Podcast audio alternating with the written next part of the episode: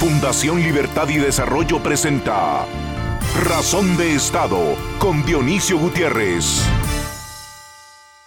¿Puede haber una locura más grande que la existencia de un territorio al que el universo y la naturaleza lo hicieron uno de los países más ricos del planeta, pero un pequeño grupo de locos criminales que se dijeron a sí mismos que son políticos llevan casi 40 años destruyéndolo y empobreciendo a su gente? Y por si esa locura es poca cosa, ¿cómo es posible que ese pueblo haya votado por esa gentuza una y otra vez durante 40 años? Pues aquel Estado, secuestrado por aquellos mercenarios populistas, tomó grandes espacios de la economía, ahuyentó la inversión, abandonó la infraestructura, contaminó la educación, se olvidó de la salud. Esa es la mentira populista, que se construye con la destrucción de la dignidad del ciudadano, pues le quita responsabilidad, le cierra espacios, ahuyenta oportunidades, lo deja sin trabajo productivo y lo hace dependiente del regalo y la prebenda del Estado, desde donde todo se puede y todo se vale. Así, aquella rica nación convertida en republiqueta gobernada por pistoleros populistas llegó a comprar la conciencia de casi la mitad de la nación. Se acabó sus ahorros, se endeudó y se puso a imprimir dinero para llevar a la mitad de su gente a la pobreza con una de las inflaciones más altas del planeta.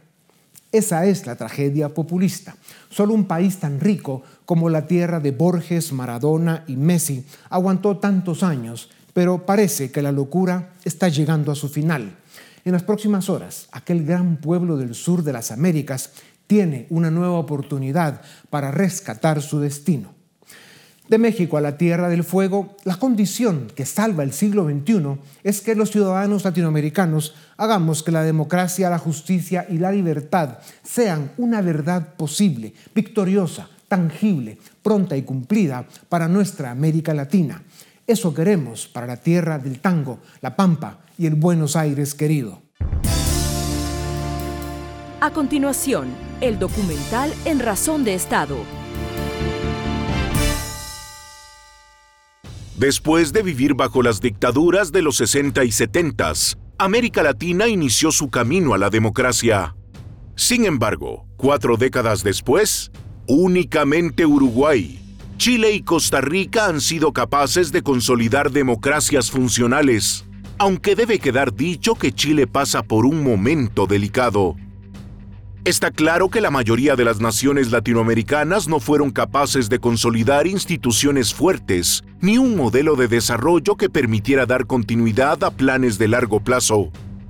El avance del populismo, ese vicio destructivo y esclavizante que nació en la tierra de Borges, Messi y el tango, ha debilitado las democracias que nunca llegaron a ser fuertes y promovió el autoritarismo y la corrupción, poniendo en peligro los derechos y libertades que tampoco llegaron a ser conquistas sólidas e indiscutibles.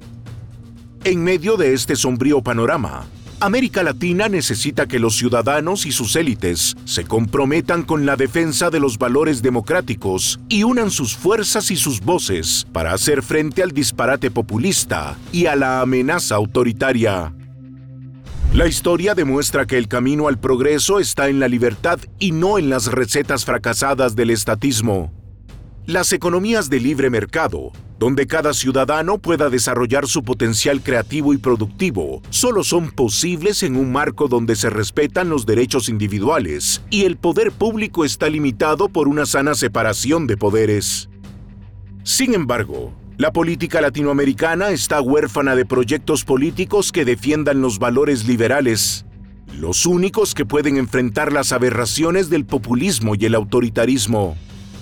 Frente a la prédica del odio y la confrontación que promueven el Foro de Sao Paulo, el Grupo de Puebla y los partidos políticos que los conforman, deben surgir movimientos que aboguen por la razón, el diálogo y los consensos suficientes para construir modelos de desarrollo que ofrezcan bienestar. Frente al caudillismo mesiánico y a la demagogia del populismo se deben fortalecer las instituciones republicanas y la racionalidad en el debate de ideas. La defensa de la libertad y la democracia demanda el compromiso de los ciudadanos latinoamericanos para frenar el avance de las fuerzas autoritarias y populistas que amenazan las frágiles instituciones democráticas de la región. A pesar del difícil contexto, en pocas horas y en los próximos meses, tres mujeres enfrentarán la locura populista. Patricia, Xochitl y María Corina podrían y deberían vencer a los verdugos que destruyen sus países. Por su parte, en Bolivia se celebrarán comicios presidenciales en 2025, siendo esta una ocasión propicia para que un líder comprometido con la democracia y la libertad, como el expresidente Jorge Tuto Quiroga, logre derrotar al MAS y al delincuente Evo Morales. El camino por recorrer es difícil, pero no imposible. Con un mensaje claro y el trabajo coordinado de partidos, organizaciones de la sociedad civil y líderes sociales, es posible motivar a los ciudadanos para que se activen en defensa de sus derechos y libertades. Rescatar el presente y salvar el futuro de nuestra América Latina pasa por la senda de la institucionalidad democrática, el Estado de Derecho y los valores de la libertad. Compromisos que solo son posibles si los ciudadanos, en especial los jóvenes, quieren de verdad un futuro de progreso y bienestar para sus naciones. A continuación, una entrevista exclusiva en Razón de Estado América Latina pasa por un momento que sin duda alguna presenta desafíos tan extraordinarios que necesita de, toda su gente, no solo para enfrentarlos, sino para salir adelante bien librada. La juventud, ahí está la clave del presente y del futuro de América Latina. Para hablar sobre ese tema, el rol de la juventud hoy en día en, el mundo de la comunicación de las redes sociales y en la política, tengo el gusto de presentarles a Agustín Antonetti. Él es director de Latin American Watch para la Fundación Libertad, basada en Argentina, y para la Fundación Internacional para la Libertad, que preside Mario Vargas Llosa. Agustín, qué gusto saludarte. Un gusto a mí. Tú te hiciste más famoso de lo que ya eras, a pesar de tu juventud, cuando López Obrador, el, el cantinflesco presidente mexicano, con el perdón de Cantinflas, y luego eh, el, criminal de Caracas que se llama eh, Maduro, eh, te, mencionaron atacándote por tu participación en las protestas en La Habana en contra de la dictadura. ¿Qué pasó ahí brevemente? Cuéntanos y por qué te atacaron esos señores. Bueno, principalmente viene a través de las redes sociales, ¿no? A ellos les afecta mucho, han perdido el control de las redes, más que nada también por la parte de los jóvenes, y les duele. Entonces, en primer lugar me pasó con López Obrador, eh, también por un par de, tweets que teníamos sobre su, su, gobierno. Él me saca, y no solamente que me saca, sino que él tiene su mañanera, que es esa conferencia de prensa que hace del gobierno de México, y dice increíblemente en su mañanera que yo había sido el fundador de Atlas Network, que se creó 20 años antes de que yo naciera, o sea, fue realmente increíble. Y después, algo no tan cómico, que es con lo de Venezuela y con lo de Cuba, estas dos dictaduras, donde sí, ahí he tenido participación más que nada en lo que han sido las protestas y porque tengo amigos que hoy en día están presos en Cuba y en Venezuela y que están en un centro de torturas. Hoy estamos transmitiendo desde Buenos Aires, Argentina, donde estamos precisamente en un evento del que es anfitriona la Fundación Libertad, pero es un evento del grupo Libertad y Democracia, que lo preside el grupo de expresidentes eh, presentables de Iberoamérica. Y, estamos en Buenos Aires. Em, ¿Qué te dice a ti lo que ha pasado en Argentina con la destrucción que ha venido acumulando el, peronismo y que tiene Argentina sumida probablemente en la crisis más grave de su historia? Bueno, creo que también se, se refleja en lo que está pasando hoy, hoy en día en los jóvenes, ¿no? Ya los jóvenes de Argentina estamos cansados, hemos vivido toda nuestra vida con, con inflación, con grandes sumas de inflación, con pobreza, con mucha inseguridad. Entonces estamos viendo primero que hay muchos jóvenes que deciden irse del país. Una gran cantidad de mis amigos hoy están fuera de Argentina, se han ido. Y tengo otra gran parte de mis amigos pensando en irse de Argentina. Es algo que venimos sufriendo los jóvenes, quizás estamos cansados de, de todo lo que viene pasando y creo que quizás tenemos una de las últimas oportunidades porque es lo que me dicen mis amigos. ¿Es ahora o me voy del país? Dijiste eh, inflación, falta de oportunidades, desesperanza. La corrupción, ¿cómo la interpretan la juventud argentina y qué opinan de ella y de los políticos que se dedican a eso? Bueno, creo que dentro de la visión de la juventud, hoy en día se ve mucho de que prácticamente a todos los políticos los engloban en lo mismo y ya lo que viene siendo la, la parte de la política en Argentina está muy mal vista por parte de la juventud. Eh, también eso hace que muchos no se quieran involucrar, justamente porque la imagen de la política en, Argentina y en gran parte de América Latina está casi destrozada por el tema de la construcción. Eh, la molestia que tú le provocas a estos políticos impresentables es porque tienes más o menos 200 mil seguidores en Twitter. Eh, ¿Cuál es el mensaje principal que, das en esa plataforma para estar en ese nivel? Bueno, siempre me, encuentro en, en, lo que es la batalla por la libertad y la democracia a nivel de toda la región. O sea, yo tuiteo sobre toda Latinoamérica, trato de motivar a muchos más jóvenes a, que se metan, a que se comprometan, a hablar de todos los países, porque finalmente nos afecta principalmente a nosotros, que somos los jóvenes y que tenemos que, luchar por el futuro de, nuestros países y de nuestra región, que lamentablemente está en muy malas condiciones. Cuando decías que la juventud, y que tienes muchos amigos que en lo que piensan es en emigrar, eh, hablando de los que se quedan, ¿Los ves eh, con la intención o con el compromiso de participar más activamente en el debate político, incluso en la protesta, para ser parte de la solución de alguna manera? En Argentina eso siempre fue bajo, pero ahora está escalando. A ver, siempre fue bajo en lo que tiene que ver con más las ideas de libertad, de la democracia, no ha tenido tanta participación de la juventud. Ahora ha cambiado completamente, de hecho ahora es la mayoría. Y en América Latina sí lo empezamos a ver de a poco y creo que se ve en principal gracias a las redes sociales. Claro. Si no fuera por las redes sociales, creo que eh, TikTok, Twitter, Facebook, todo lo que estamos viendo con la viralización de, varios mensajes políticos, de defender la libertad, de las propias protestas. Claro, las redes también abren el espacio para la desinformación, eh, la calumnia, la mentira, en fin, eh, eh, la confusión. Sí, no, sin duda es otro gran reto que vamos a tener en los próximos años, porque en las redes sociales también tenemos la desinformación, que no solamente la, producimos acá en, América Latina, sino que también viene de afuera, porque en el caso de Rusia hemos tenido mucha desinformación, especialmente cadenas como Russia Today, eh, se han metido de lleno en muchos en las elecciones y en las redes sociales principalmente. Y eso los obliga a los jóvenes a desarrollar un pensamiento crítico, ¿no? Para poder em, diferenciar, discernir entre lo que es eh, la mentira, la desinformación de lo que son datos e información objetiva, ¿no? Sí, sin duda. Creo que las redes sociales han ampliado mucho todo este panorama. Han, logrado que los jóvenes estén cada vez mejor informados, o sea, más accesibilidad, más información. Eso los prepara, les da ganas de, involucrarse. Em, eres joven, evidentemente, eh, y por eso te puedo preguntar cuántos años tienes. 22 años. 22. Atención. Em, estamos en Argentina, como dijimos, y estamos a pocos días de, la primera vuelta electoral. ¿Cuál es tu pronóstico?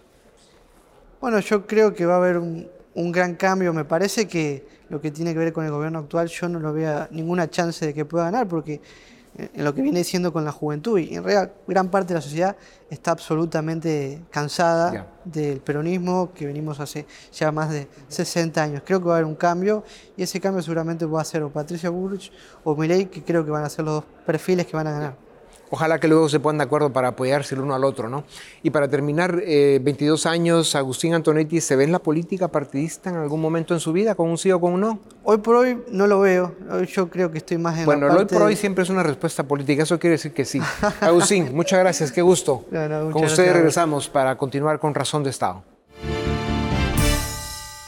La Fundación Internacional para la Libertad que preside Mario Vargas Llosa, que viene dando una batalla importantísima precisamente por la libertad y la democracia en América Latina y en Iberoamérica realmente, eh, tiene un capítulo que se llama el capítulo Fil Futuro. Fil Futuro, que lo dirige Ignacio Bongiovanni, que entre muchas cosas que hace acá en Argentina y en América Latina, eh, está encargado de, ese futuro tan importante en el que obviamente tienen que ver los jóvenes. Cuéntanos del proyecto y cuáles son los objetivos. Bueno, a ver, el proyecto lo que está pretendiendo es aglutinar a los jóvenes líderes que defienden las ideas de la libertad, de la democracia, del Estado de Derecho de los distintos países de Latinoamérica, pero también de España. La fundación tiene su sede en España, en Madrid, presidida por Vargallosa, como comentabas, pero tenemos distintos partners y think tanks que nos recomiendan gente para dar la batalla.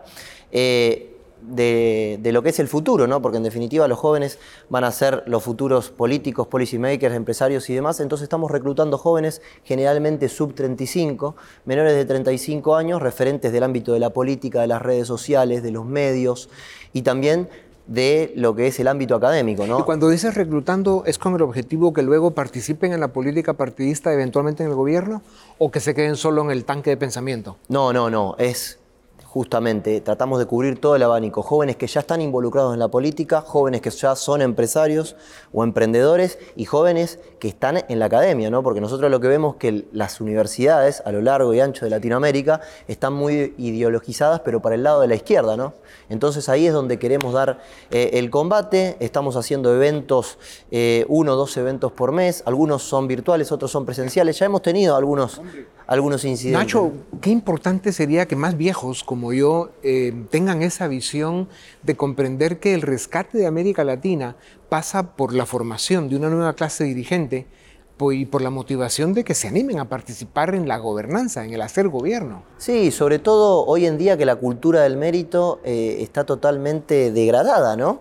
Nosotros ahora tenemos un montón de gobiernos populistas, sobre todo gobiernos populistas de izquierda, que han decidido dar, eh, repartir dinero a la gente, a la gente más empobrecida, porque mientras menos piensen, más le conviene, y se ha perdido esa cultura del mérito. Entonces tenemos, por ejemplo, aquí en Argentina, la tenemos dividida en dos, ¿no? Hay una parte de la sociedad que trabaja, que cree en el mérito, que cree en el esfuerzo. Y la otra vive del y Estado. Y la otra vive del Estado, que en realidad no es que vive del Estado, vive de la primera, de la que se esfuerza y la que trabaja, que, que, son las que pagan impuestos, y después eh, tenemos políticos que a su merced eh, dicen para quién van esos impuestos y cómo van, ¿no? La FIL, que, tiene sede en, Madrid, eh, entiendo que es en Miami, por supuesto, en, Argentina. Em, en los próximos años, eh, todo el tema de la sucesión y el acceso a recursos para poder financiar todos estos proyectos. Ya vimos que el Grupo de Puebla y el populismo siempre tienen acceso a recursos. ¿Por qué nos cuesta tanto a, los liberales conseguir los recursos para poder implementar estos proyectos que precisamente construyen naciones democráticas, liberales, que son el ambiente perfecto para el desarrollo de las empresas y de las economías. ¿Por qué cuesta tanto que las élites económicas hagan la inversión y den los aportes que deben dar para estos proyectos? Mira, yo creo que por un lado tenemos empresarios y emprendedores que están muy comprometidos. Me parece que hay que reivindicar a los empresarios y a los emprendedores porque son los que crean riqueza, son los que generan puestos de trabajo y de la pobreza no se sale con ayudas del Estado, sino que se sale con educación y generando puestos de trabajo. Pero después, un fenómeno que también sucede mucho en Latinoamérica es que tenemos empresarios que transan con el Estado para hacer negocios, que transan directamente con el político de turno para hacer negocios o que van y le dicen al político, mira, a mí protegeme de eh, cerrarme las importaciones, protegeme de los productos que pueden, que pueden llegar a entrar y competir conmigo. Productos que a veces entran a un, a un menor precio e incluso a mejor calidad. ¿no? Pero ¿de dónde salen los recursos para que la FIL y tantas otras fundaciones y tanques de pensamiento que estamos dando la batalla eh, liberal en América Latina, ¿de dónde conseguimos los recursos si no es del sector económico? No, claro, los recursos... Y, y les cuesta aportar, porque claro, su responsabilidad es ser empresarios, ser competitivos y ser buenos.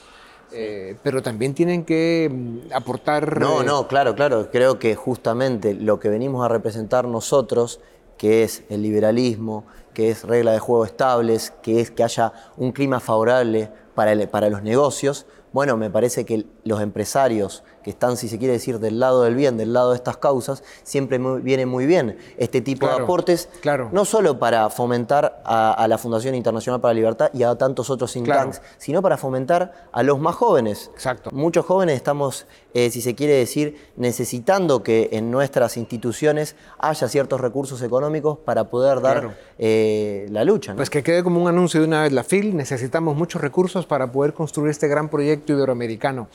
Nacho, estamos en Argentina, como ya hemos dicho, eh, uno de los países que en su momento fue el más rico del mundo, uno de los más ricos, pero para identificarlo y decirlo claro, el peronismo eh, lo ha venido devastando, destruyendo, con, eso que llamamos el, populismo corrupto, autoritario, eh, asesino, ¿no? que, que, ha destruido pues, la riqueza de un país tan grande como Argentina. Estamos a pocos días de las elecciones. ¿Cuál es tu visión? Bueno, creo que una buena parte del electorado se ha dado cuenta que el populismo cuando se queda sin dinero ya no funciona, esto está más que claro. Dos tercios del electorado eligió una opción, si se quiere decir, de centro derecha y una más, a la derecha. Estoy hablando de Patricia Bullrich y de Javier Milei. Entonces hay buenas chances de que podamos salir de una vez por todas de, esto de que el Estado es el que te tiene que mantener. Además, digo, los argentinos estamos trabajando la mitad de nuestro tiempo para el Estado porque estamos pagando impuestos, pero le veo un Estado que no te devuelve nada, porque no te devuelve seguridad, no te devuelve educación, no te devuelve salud, no te devuelve infraestructura. Son muchas las cosas que el Estado argentino no te devuelve. Es un Estado fallido, en definitiva. Y lo que se tiene que tener en claro, y que creo que la sociedad ha tomado nota ahora, es que el Estado no puede gastar sistemáticamente más de lo que le ingresa. ¿Se entiende? Ese, esa diferencia, en Argentina se la ha financiado, esa diferencia entre los gastos y los ingresos del Estado, se lo ha financiado con emisión monetaria y por eso somos campeones mundiales de inflación. Nacho, tanto tú como Agustín son un referente de lo que debiera ser la juventud en Iberoamérica. Eh, ¿Cuántos años tienes tú? 30. 30 años. Hombre, ya me vas alcanzando. Eh, ¿Te ves en la política partidista en algún momento de tu vida? Me interesa mucho. Venga, qué buena noticia. Nacho, felicidades. ¿eh? Muchas gracias. Ese es el futuro de América Latina, que la gente joven tome la decisión primero de prepararse, de tener las ideas y los valores correctos y luego participar en la política partidista y gobernar con las ideas y los valores correctos para salvar América Latina. Gracias, gracias a ustedes también por acompañarnos una vez más. Esto es Razón de Estado. A continuación, el debate en Razón de Estado Bienvenidos al debate de Fundación Libertad y Desarrollo. Hoy tenemos dos segmentos. El primero para discutir la grave crisis política que sigue atravesando el país.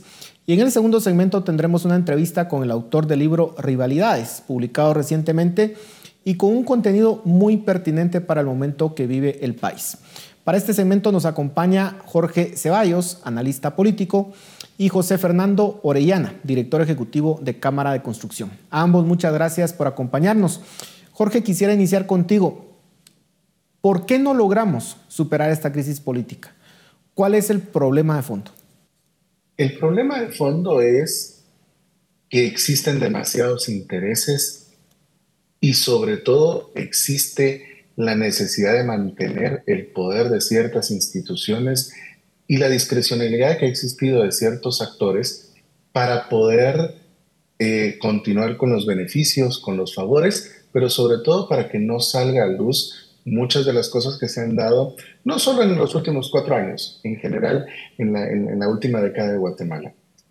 Y sin duda el temor a que una nueva administración que se ha caracterizado por un discurso de eh, lucha contra la corrupción, transparencia, etcétera, vaya a tomar una campaña de venganza contra lo que se está haciendo en los últimos cuatro años con la Administración de la Justicia.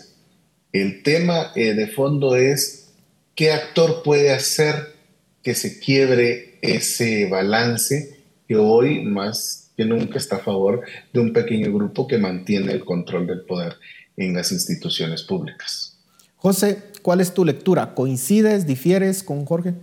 Paul, pues realmente el análisis que, que hemos hecho nos indica varias cosas. Primero, que empezamos con un proceso electoral desde enero de este año, incluso desde antes, em, organizado de una forma bastante atropellada, con eh, posturas ambivalentes en un inicio por parte del Tribunal Supremo Electoral, eh, una eh, judicialización del proceso de inscripción de candidaturas de eh, pues, candidatos a la presidencia particularmente, que empiezan a transformar de cierta forma la, la razón de ser y el deber ser como tal de, de las instituciones electorales.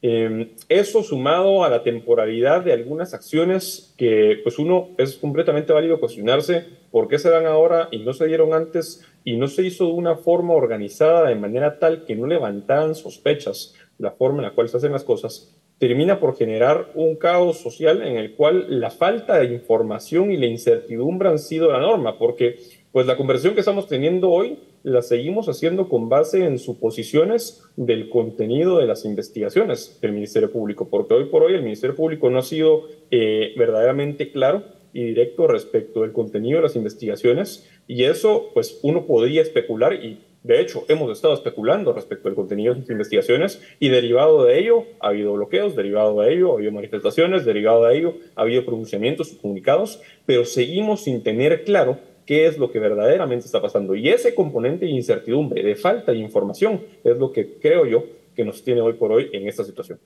Jorge, ¿cómo evalúas el papel de la Corte de Constitucionalidad en esta crisis?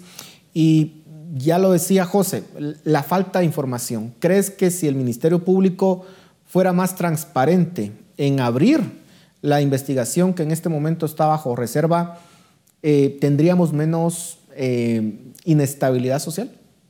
Empecemos con la Corte. Eh, no soy abogado, pero desde el punto de vista del análisis político, la Corte debería ser quien genere las condiciones políticas en el marco legal para poder salir de manera pues un poco más tranquilo del problema. lamentablemente, las últimas resoluciones han sido bastante ambiguas y complejas de entender y eso queda interpretación de un lado o del otro y entonces no soluciona el problema, sino en mi punto de vista lo hace más grande. Y en el caso del Ministerio Público, más allá de la transparencia del proceso, lamentablemente se ha visto el uso eh, de una forma cínica de los argumentos legales que se presentan, porque se están mezclando algunas cosas que tiene que ver la ley electoral, pero luego con el tema del lavado de dinero, pero entonces sí, pero no. O sea, no solo es el que sea transparente en dar la información, sino que realmente existe una lógica legal y técnica de lo que está sucediendo. José, ¿cómo evalúas las protestas que se han dado hasta el momento? ¿Crees que han logrado algún efecto, algún cambio en el panorama político y sobre todo en las intenciones que tenían algunos grupos políticos de llevar el proceso electoral hacia, hacia algunos callejones sin salida. ¿Cómo lo ves? Pues definitivamente las, las manifestaciones que ha habido, que no han sido particularmente manifestaciones plenamente pacíficas, porque implican un elemento de coerción desde el momento en que se convierten en bloqueos y, y entorpecen no solo la libre locomoción, sino entorpecen una cadena de derechos de otros conciudadanos que, pues por las razones que sean, no participan de esa manifestación, pues han tenido un, efecto práctico directo que todos estamos, eh, estamos viendo. Y es que a los que más ha afectado es a otros conciudadanos que nada tienen que, ver con la crisis política, social que algunos actores que ocupan diferentes cargos y, diferentes posiciones hoy, eh, pues son los verdaderos responsables de, resolver. Entonces, los bloqueos como, como tal, el efecto que han, que han tenido es generar problemas respecto de la movilidad de las personas, problemas económicos a las personas, personas que ya se han empezado a quedar sin, eh, sin trabajos y, y, a los que menos afectan los bloqueos y estas manifestaciones eh, que de pacíficas tienen muy poco, pocos elementos es eh, a los políticos. Los políticos y quienes están interesados y quienes forman parte de este problema son los que menos afectados están viendo por, por esto. Vemos que ya llevamos 15 días en esta, en esta situación y pues todo el mundo tiene derecho a manifestar. Ha habido momentos históricos importantísimos, como lo fue el 2015, en, el cual muchos manifestamos en contra de una misma causa, pero lo hicimos de forma pacífica, sin violentar los derechos de otros conciudadanos. Jorge, tu lectura de estas protestas, ¿coincides con el análisis que hace José? En parte, y en parte no, no, no comparto algún, algunos puntos, empezando porque no se puede comparar la manifestación del 2015 con la de este año, es completamente distinto el, el, la situación y los actores que están involucrados. Sin duda, el, el bloquear calles, eh, carreteras principales afecta a los ciudadanos en general. Y entonces ahí vemos también el cinismo, eh, pues la prepotencia y un poco eh, pues eh, el no querer eh, solucionar los problemas de, parte de los políticos que tenemos, porque no les importa el pueblo, pues como no me está afectando a mí. El tema de fondo acá es que se vienen sumando demasiadas situaciones que hacen que la población hoy tome estas medidas. Muchos dirán, son poca gente, son mucha en comparación de algunas manifestaciones que se dieron el fin de semana en los Arriates, pues sí hay bastante número de ciudadanos que están en esto. Muchos que no apoyan es porque realmente si lo hacen van a perder su empleo y también su forma de, eh, de mantenerse. El tema principal acá es que debe haber un razonamiento más fuerte de aquellos actores que sí pueden tener influencia, especialmente estos que por un silencio por un beneficio o por compadrazgo, han venido, eh, como decimos en buen chapín, aupando estas acciones de eh, actores como el Ministerio Público o algunas eh, resoluciones de la Corte de Constitucionalidad. El tema de fondo es que mientras existan los incentivos para que la población siga descontenta, va a haber mayores situaciones como las que hoy estamos viviendo. ¿Cómo se, se podrían terminar estas protestas, José? ¿Cuál debería ser la salida en todo caso? Definitivamente la salida en este, en, este caso tiene dos vías, Paul. Por un lado, el diálogo. Obviamente, en, estas situaciones, el, el, diálogo debe ser la, eh, la, salida, privilegiar el diálogo en todo momento. Eh, por otro lado, y, la verdad no son dos, son tres. Por otro lado, sí, eh, los actores tienen que tomar las responsabilidades que corresponden. Por un lado, pues se debe llamar a que las manifestaciones sean pacíficas, que las personas continúen manifestando si lo, desean, pero que sean verdaderamente pacíficas. Y por otro lado, las autoridades que hoy detentan el poder y pueden tomar decisiones eh, respecto de garantizar que ese derecho a la manifestación se ejecute de forma eh, pues pacífica, lo cumplan. Por otro lado, también el Ministerio Público tiene una muy importante función. El Ministerio Público tiene que dar a conocer ya cuál es el contenido de esas investigaciones que ha estado realizando. No, puede, no podemos seguir pasando el tiempo sin tener pues, resultados concluyentes de esa investigación, de la cual todos estamos especulando y estamos pensando en escenarios de cuál podría, cuáles podrían ser las conclusiones de esa, de esa investigación. Eh, hay una serie de hechos. Nosotros como Cámara de Construcción nos pronunciamos en su momento, por ejemplo, cuando se llegó a incautar cajas con contenido electoral al Tribunal Supremo Electoral, manifestando nuestra preocupación por esa incautación que nunca antes había visto en la, en, la historia. Eh, pero por otro lado, hemos sido muy consistentes en, en terminar a través de, de nuestra historia institucional que si el Ministerio Público tiene que cumplir su función de, investigar, pues que lo haga buscando en todo momento privilegiar la búsqueda de la verdad y privilegiar el debido, eh, el debido proceso. Y eso es lo que se pide en este caso, la transparencia en esa, en esa información para que realmente pues sepamos qué es lo que está pasando, porque en la medida en la cual haya transparencia va a haber menos incertidumbre y en la medida en la que haya menos incertidumbre van a haber menos conflictos y menos polarización entre los ciudadanos que queremos un mejor país para vivir. Yo coincido contigo completamente, José. El, Ministerio Público en este momento tiene una responsabilidad muy grande y si de verdad tienen las pruebas que dicen tener, pues deberían de abrirlas al público para que se puedan discutir porque esto nos interesa a todos los guatemaltecos y nos están llevando a un punto crítico. Jorge, se me está terminando el tiempo, pero ¿cómo interpretas la salida del ministro de Gobernación? Sin duda es algo que se venía esperando y sorprende la forma en que también el Ministerio Público empieza a dar eh, el tema eh, en la Corte de Constitucionalidad para eh, hacer cumplir uno de los amparos. hoy hubo unas declaraciones del ministro muy preocupantes, pero hay que ponerle también mucha atención. El tema de que él no se iba a prestar a utilizar la fuerza si no era necesaria y siempre respetando el tema de derechos humanos contrastamos esto con algunas acciones que se están viviendo en este momento, donde ya sale la fuerza pública de una manera diferente.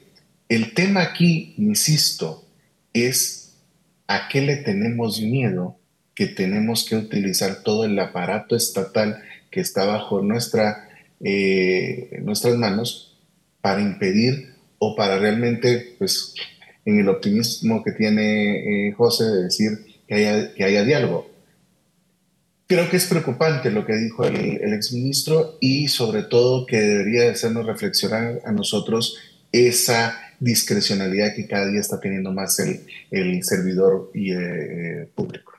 Me quedan 30 segundos y me gustaría escuchar unas conclusiones finales de parte de cada uno de ustedes. Jorge, empezamos contigo. Yo creo que una de las salidas, eh, siempre ha existido el discurso que la institucionalidad eh, empieza por eso, la institución, no por las personas. Eh, el hecho de que eh, los actuales, tanto fiscales y fiscales eh, de investigación, sean cuestionados de una manera tan fuerte, no solo nacional, internacionalmente, creo que sería muy bueno que den un paso al lado y que las investigaciones sigan, porque al final los que van a ser los siguientes fiscales van a utilizar la evidencia. Ese es uno. Y segundo, que creo que debe haber mensajes más claros de ciertos actores para bajar la crisis y sobre todo entender que hay que replantear la forma en que se ha estado haciendo eh, las cosas en el país. José, terminamos contigo.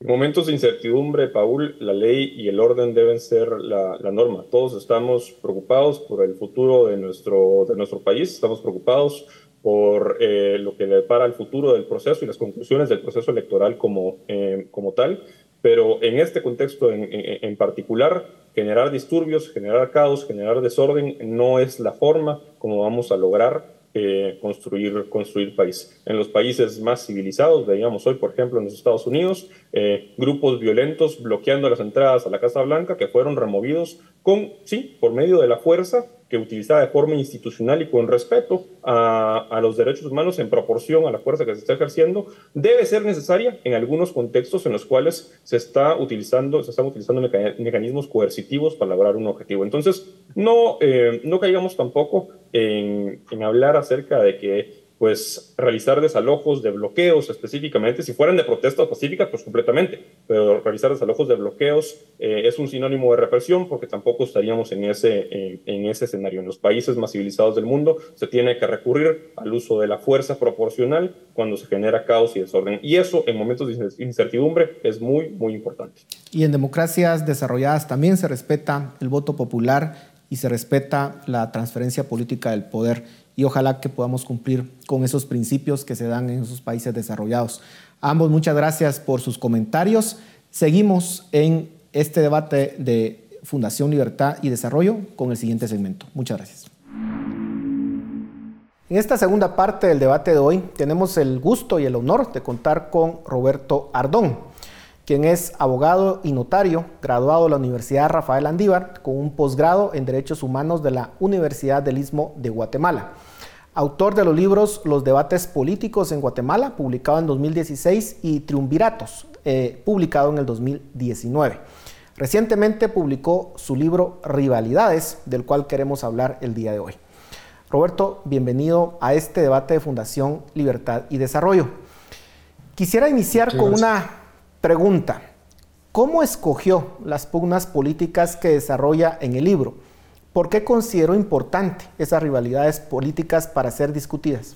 Muchas gracias, Paul. Muy buenas, muy buenas noches. La verdad es que el, ah, este, este libro eh, pretendía encontrar e identificar cuáles son las rivalidades que realmente han impactado en el curso de nuestra historia.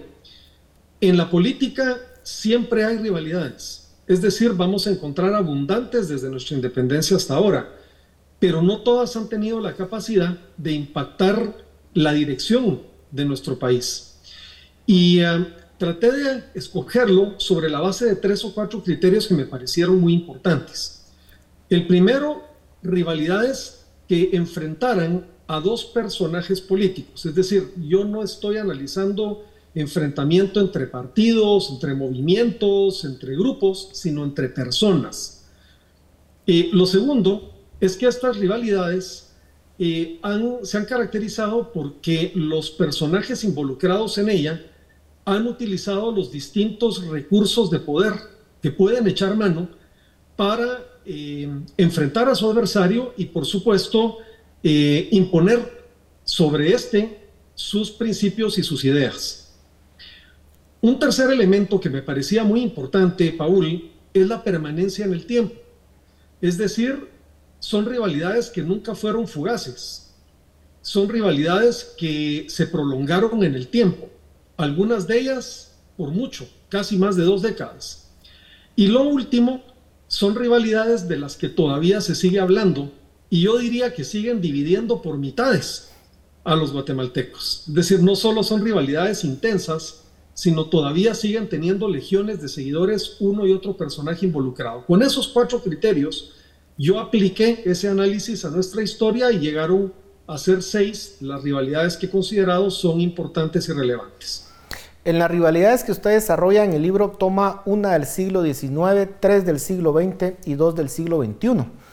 ¿Cómo han evolucionado la forma en que se llevan a cabo las pugnas políticas en Guatemala a lo largo de su historia? Yo sostengo, Paul, que de la primera a la última rivalidad hay una especie de hilo conductor. Uno pudiera casi que encontrar una cierta lógica, una misma dinámica, eh, y yo diría que inclusive hasta las ideas involucradas detrás están presentes con sus respectivos matices, por supuesto, en cada una de las rivalidades. Así que el primer dato que encuentro es que estamos hablando de rivalidades que de alguna manera eh, encuentran un denominador común en ciertos aspectos que yo analizo en el libro. Eso es lo primero. Lo segundo, eh, obviamente hay una distancia importante entre cómo se hacía la política en el siglo XIX a cómo la hacemos ahora. Hoy hay redes sociales que son eh, muy importantes e influyentes, eso no existía en, las rivalidades políticas del siglo XIX, pero yo diría que el principio básico, que es eh, movilizar los recursos que se tienen, por diferentes que sean, para lograr vencer en la rivalidad, es una constante también en, los mismos, en las mismas seis rivalidades que yo, que yo analizo. Y, ah, y yo diría que eh, otro elemento importante, ahí sí, diferenciador, es la naturaleza con la que se enfrentan los adversarios, porque hay rivalidades de carácter político, hay rivalidades de carácter social e inclusive hay rivalidades de carácter militar.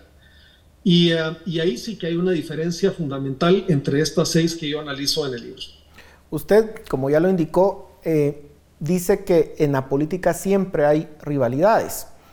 Eh, ¿De qué forma se dirimen esas rivalidades en los países desarrollados en comparación con eh, el caso específico de Guatemala? ¿Ve algún tipo de diferencia o no? Totalmente, totalmente, Paul. Y esa es una de las conclusiones que yo extraigo del libro y es que probablemente la falta de madurez cívica y de evolución política ha hecho que algunas de las rivalidades que yo analizo en el libro hayan terminado de manera dramática, que hayan terminado de manera trágica, inclusive con la muerte de alguno de los, de los, de los rivales que se enfrentan. Esto en las sociedades desarrolladas y en las democracias más completas se dirimen de una manera pacífica, educada y tolerante. Y se hace a través del debate político, se hace a través de la confrontación de ideas, en los distintos centros de poder y en las elecciones. Eso no siempre ha sido el caso en nuestro país, porque como lo comentábamos, eh, tenemos importantes eh, signos todavía de inmadurez política que lo que hace es que esa eh, diferencia entre los personajes no se ventile en los ambientes políticos, sino trascienda eso y llegue inclusive hasta la violencia, que es quizás una lección que es importante aprender. De hecho, muy importante para nuestros días. De las seis rivalidades que escribe en su libro, ¿cuál le llama más la atención? ¿Por qué? Vea, siempre, Paul, hay una tendencia obviamente a identificarse con las rivalidades que uno ha vivido, porque como usted bien mencionaba, en el siglo XXI eh, hay dos que se presentan. Eh, una rivalidad librada entre el presidente, de hecho, de la Fundación Libertad y Desarrollo, Dionisio Gutiérrez y Sandra Torres, y eh, la más reciente, eh, Iván Velázquez versus Álvaro Arzú. Uno ha sido testigo de esas rivalidades y, y, obviamente uno incluso tiene sentimientos involucrados respecto de esas rivalidades y eso puede hacer que el lector probablemente sienta una identificación mayor con esos episodios que le ha tocado vivir tan de cerca. Sin embargo, yo diría que las seis son muy importantes. En las seis encontré datos que no habían sido publicados antes y documentos, además gráficos, que me parecen muy reveladores. Y hay una rivalidad, y con eso termino esta pregunta, que me llama mucho la atención, que es la que enfrenta a Manuel Estrada Cabrera, presidente, el presidente más prolongado de nuestra historia, contra Monseñor José Piñol y Batres, un obispo. Y le digo que me llama la atención, Paul, porque se enfrenta el poder político omnímodo del presidente Estrada Cabrera contra un predicador social, un predicador religioso, un hombre que no utiliza ni las elecciones ni las armas, sino el púlpito. Y fue una rivalidad muy prolongada de la que se eh, han encontrado eh, anécdotas y eventos muy interesantes que yo comparto en, el, en la obra que presento. Ya usted nos adelantaba algo, pero de los periodos históricos que usted examina, ¿qué lecciones podemos sacar para nuestro país hoy en día? Vea, lo, lo primero es, obviamente, hay eh, y, lo comentábamos hace un minuto, una primera lección es la necesidad de tener madurez política para, para ventilar nuestras diferencias. Eso creo que es una cosa fundamental. La segunda es eh, la violencia. Siempre engendra más violencia y engendra división y ruptura del tejido social. En las rivalidades que yo comento, eh, vamos a encontrar ejemplos de violencia que no terminan de resolver las diferencias, sino las agravan. De hecho, hoy todavía los guatemaltecos siguen discutiendo entre Carrera y Morazán, por lejos que parezca esa rivalidad, o la de Arbenz y de Castillo Armas.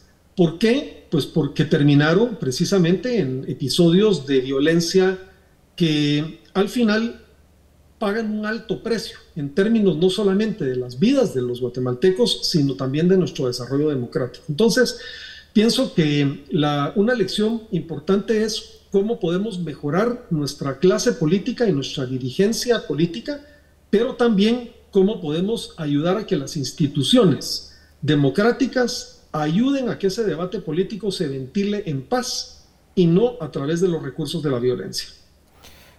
Roberto, ya para ir terminando, ¿qué se vale y qué no se vale en una rivalidad política? ¿Cuáles son las reglas que deben de, marcar esa rivalidad política? Sí, yo diría que la, primera es obviamente la confrontación de ideas. Cuando se migra de la confrontación de ideas a la, a la descalificación personal, las rivalidades empiezan a deteriorarse terriblemente. Entonces, un primer elemento es tratemos de que las rivalidades que siempre van a existir se libren en el frente de las ideas. Eso creo que es un elemento muy, muy importante. Lo segundo es, eh, hay recursos a los que se asiste para imponer sus ideas sobre el adversario.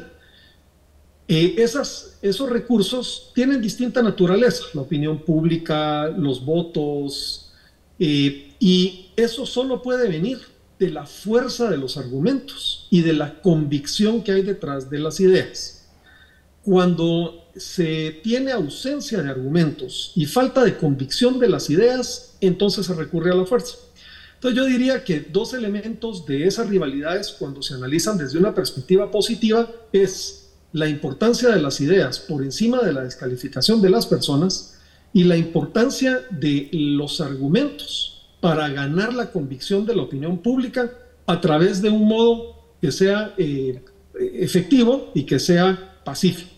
Yo creo que esos son dos elementos muy importantes que el libro pretende dejar para la reflexión del lector. Roberto, para terminar, eh, ¿alguna reflexión que usted quiera dar al país en estos momentos críticos que vivimos a la luz de esa visión histórica que usted tiene de Guatemala? Sí, yo, yo, creo que el, libro surge en un momento particularmente importante para el país, porque estamos viviendo casi que un reprise, como dirían en, los cines, eh, lo que ha sucedido en ocasiones anteriores, que es la división, que es el recurso de la violencia, que es la incitación al odio, y no encontrar canales para dirimir diferencias.